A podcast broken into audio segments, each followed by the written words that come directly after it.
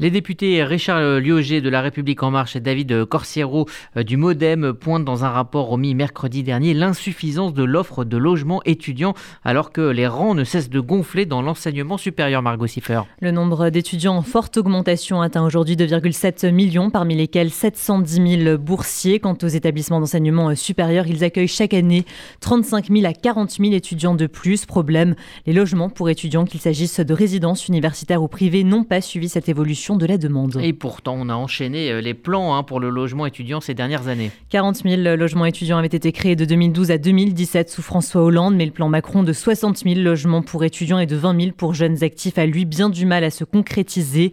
Il patine pour le moment à 36 000 logements livrés ou en projet. Alors pour lutter euh, contre euh, cette précarité hein, ces problématiques de logement étudiant, donc les deux députés préconisent évidemment des solutions. Baisser le prix du foncier et inciter les universités à devenir propriétaires. Elles peuvent en effet depuis la la loi Pécresse de 2007 sur l'autonomie des universités jouir de leur patrimoine immobilier, toute université confondue. 6300 bâtiments sont disponibles, or seule une douzaine d'entre elles sur 58 ont saisi l'opportunité. Et cette initiative faciliterait par la suite la construction de logements pour euh, les étudiants avec l'aide des collectivités. Merci Margot Siffer pour en parler. Nous sommes en ligne avec donc le député de la troisième euh, circonscription de Moselle à l'origine de ce rapport. Bonjour Richard Logier. Bonjour. Merci, de m'accueillir. Et merci d'être avec nous euh, ce midi euh, sur RCJ. Euh, qu'est-ce qui a créé un, tel décalage entre l'offre, j'allais dire la demande, mais en tout cas le besoin? Ah bah, ce, ce, décalage dont vous parlez, il existe depuis 30 ans. Je dirais qu'il n'est pas, il pas nouveau. Vous avez rappelé très bien les, les différents plans, y compris euh, le plan que nous avions euh, développé avec la ministre de l'enseignement supérieur. Euh, maintenant, on voit que cela n'est pas suffisant.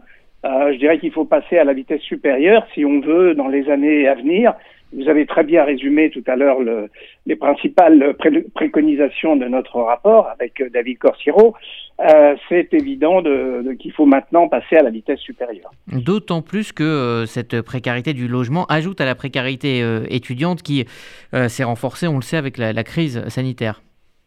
Oui, on a vu effectivement les, les, les grandes difficultés que rencontraient les, les étudiants pour se loger, pour se nourrir, euh, la, la, grande précarité de ceux-ci euh, pendant euh, cette crise. Malheureusement, cette crise n'est pas terminée, donc on peut penser que il est absolument nécessaire aujourd'hui de, de, de, faire en sorte qu'on construise beaucoup plus de logements et que, par exemple, aussi, ça n'a pas été dit, mais vous ne pouviez pas tout dire, les, les, résidences privées et, et, particulièrement les promoteurs s'intéressent parce qu'aujourd'hui, euh, et c'est pas rentable. Quand on a un foncier, un promoteur préfère faire de l'accession à la propriété, une VFA pour du logement social et, éventuellement pour des personnes âgées. Et en dernier lieu seulement, parce que c'est c'est ce qui est le moins rentable, on va dire, euh, il fera du logement étudiant. Donc ça, il faut corriger aussi euh, ces dispositifs et peut-être euh, aider à faire des investisseurs privés dans, dans, le, dans le logement étudiant.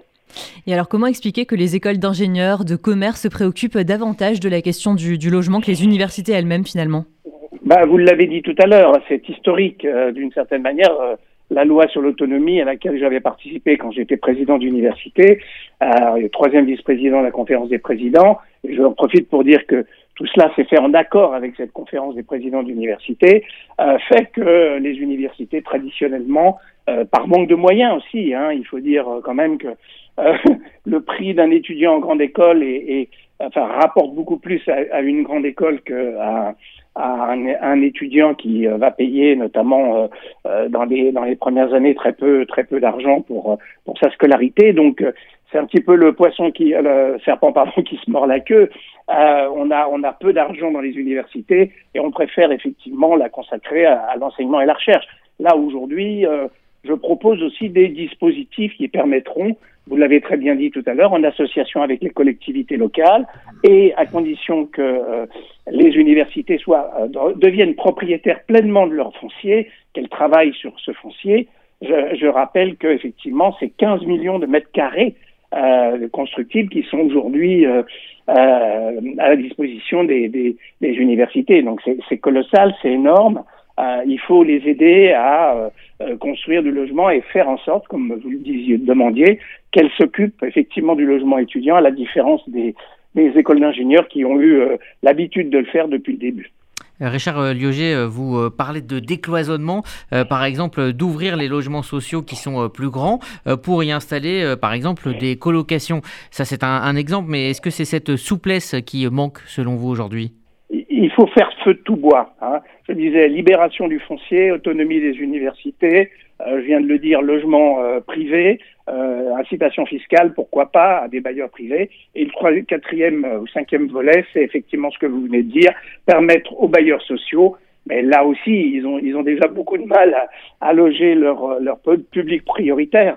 Hein, et on voit bien d'ailleurs dans les zones tendues que, y compris les infirmières, les pompiers, les, les policiers ont du mal à trouver euh, à Paris euh, un logement. Donc euh, c'est difficile pour eux, mais à un moment donné, il faudra peut-être permettre que les étudiants, surtout les plus fragiles, surtout les plus sans difficulté, puissent trouver un logement social aussi. Pourquoi pas? Et c'est une expérimentation d'ailleurs qui est menée par la ville de Paris que, d'une certaine manière, je salue parce que c'est vraiment une nécessité absolue aujourd'hui. Alors vous avez présenté euh, ce rapport mercredi euh, dernier. Comment a-t-il été reçu euh, par vos collègues députés et aussi par, le gouvernement?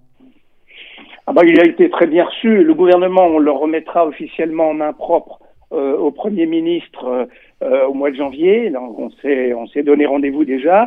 bon, évidemment, le ministre de l'enseignement supérieur et le ministre du logement ont ce document en main propre. Je pense qu'ils sont absolument d'accord avec tous les éléments. Euh, on a fait un maximum, maintenant il faut passer à une vitesse supérieure. Et surtout, je dirais que euh, ce, document euh, nourrira le débat de la présidentielle qui s'annonce. J'espère que la plupart des candidats prendront en compte ce document pour faire du logement étudiant une priorité.